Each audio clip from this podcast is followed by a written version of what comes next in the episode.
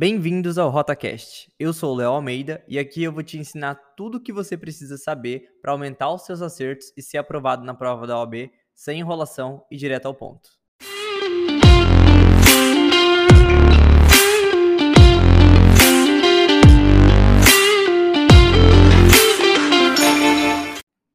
Nesse episódio, eu vou te dar sete passos na sua rota de aprovação da OAB. E no final, ainda tem um bônus. Vamos lá? Bom, o primeiro passo, pessoal, é você fazer a leitura atenta do edital. Pega o edital e destrincha. Destrincha mesmo. Lê da primeira página até a última. Pega as datas mais importantes, as datas principais ali da prova, inscrição, data de prova, data de, de relação de, de inscritos, data de divulgação de local de prova, data de segunda fase, tudo, pessoal. Todas as datas mais importantes tira um printzinho ali.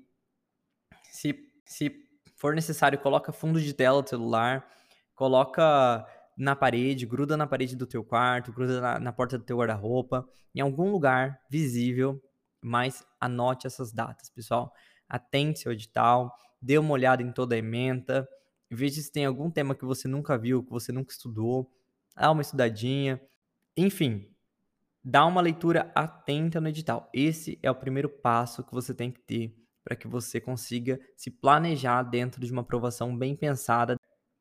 O segundo passo, pessoal, é você não se apegar em referências e opiniões rasas. O que, que é isso? Não estou querendo dizer que você deve ignorar todo mundo que fala com você sobre OAB, mas não se apegue naqueles amigos de graduação, naqueles amigos de faculdade, amigo, às vezes se você é bacharel, não está mais na faculdade, mas amigos de trabalho, amigos que já fizeram OAB, que falam é, aquele senso comum sobre o OAB, que o OAB é difícil, que o OAB é impossível, que não vale a pena, ou que vale a pena, mas só se você fizer isso ou aquilo. Pessoal, siga o seu sonho.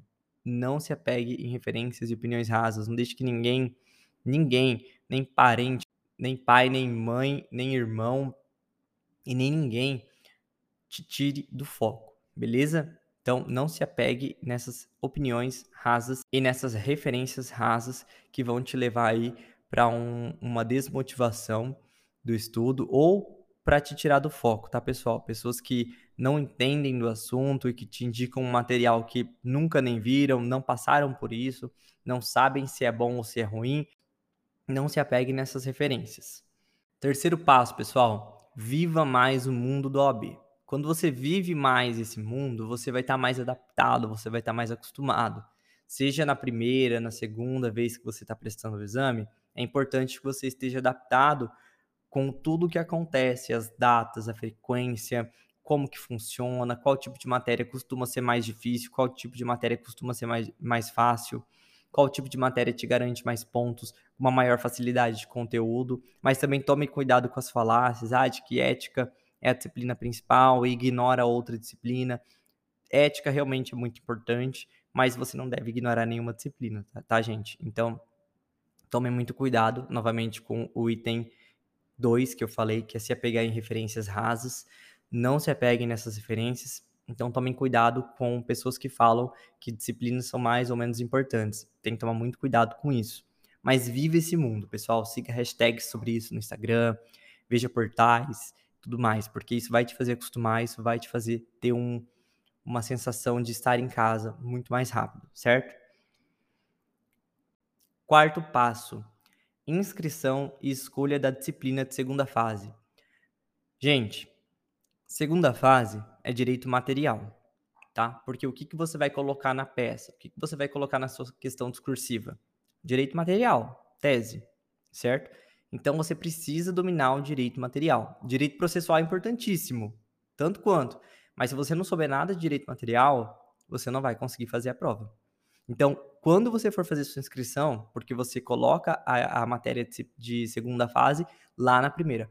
Quando você for fazer a sua inscrição, muito cuidado na escolha da disciplina de segunda fase, senão você vai jogar a sua primeira fase no lixo, tá? Então, muito cuidado com essa disciplina, muito cuidado com como você vai escolher. Foque em uma disciplina que você tenha aptidão e que você goste de estudar, porque você vai ter que estudar. Segunda fase, ela não é moleza, então tem que estudar muito direito material e tem que se atentar também no direito processual, pequenos pontos é, técnica mesmo, sabe? É muito importante que você se apegue à técnica processual. Então, se você vai escolher ali direito penal, tem muita técnica de direito processual penal que você vai ter que saber para fazer uma boa peça. Então, tome muito cuidado, mas escolha algo que você goste do direito material, principalmente. Tudo bem? Porque é o que você mais vai ter que estudar. Quinto passo: não saia comprando qualquer tipo de curso que você vê na sua frente.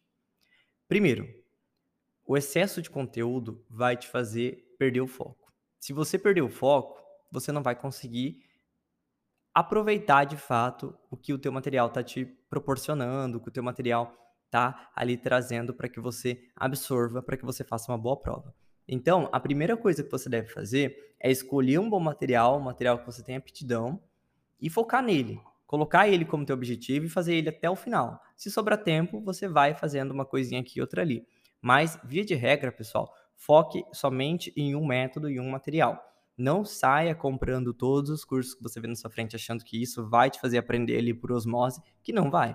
Então não vai adiantar. É muito importante que vocês comprem um método, comprem um material e siga ele até o final com total foco neste método, ok? Sexto passo: preparação de tempo de estudo dentro da sua realidade. Gente, eu sempre falo isso, sempre falei isso para os meus colegas em que eu ajudei a, a passar antes do projeto do Rota e sempre falo isso aqui para vocês.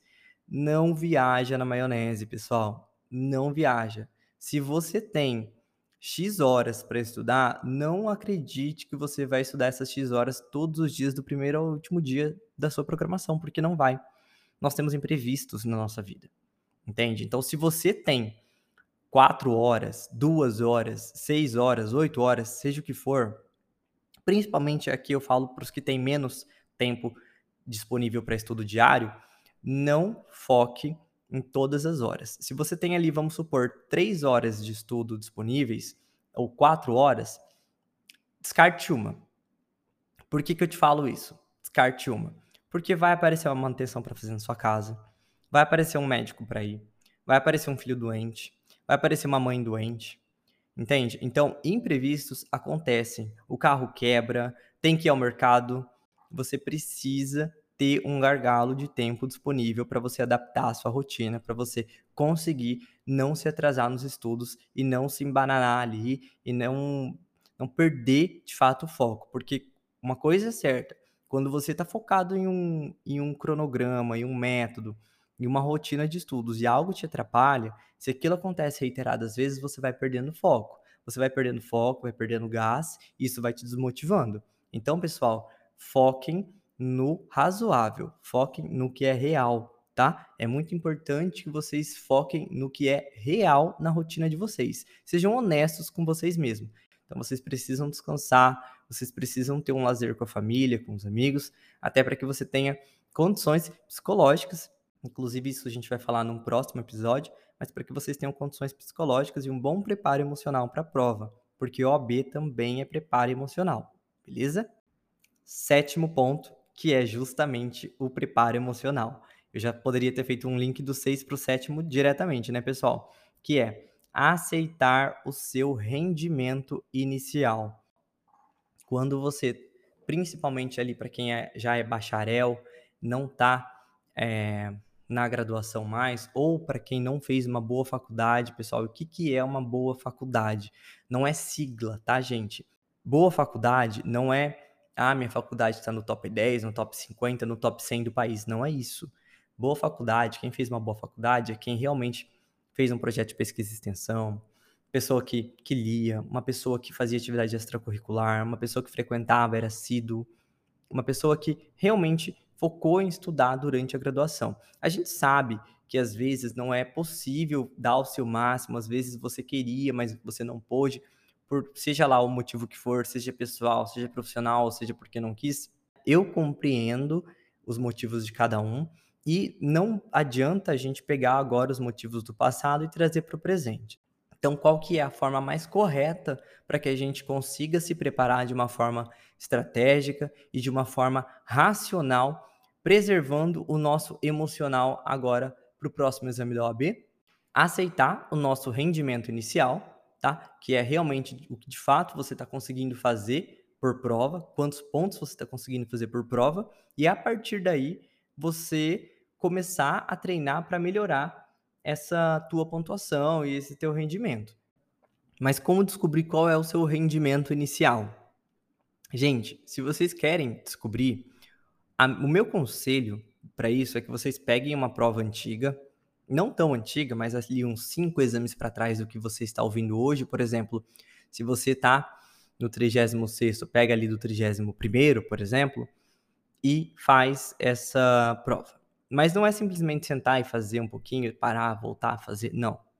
Chega, pega um espaço de biblioteca, biblioteca pública, é, no teu trabalho, na tua casa, um lugar que seja silencioso, que ninguém vai te, te importunar ali, que ninguém vai, vai te atrapalhar de fato, que ninguém vai nem te chamar.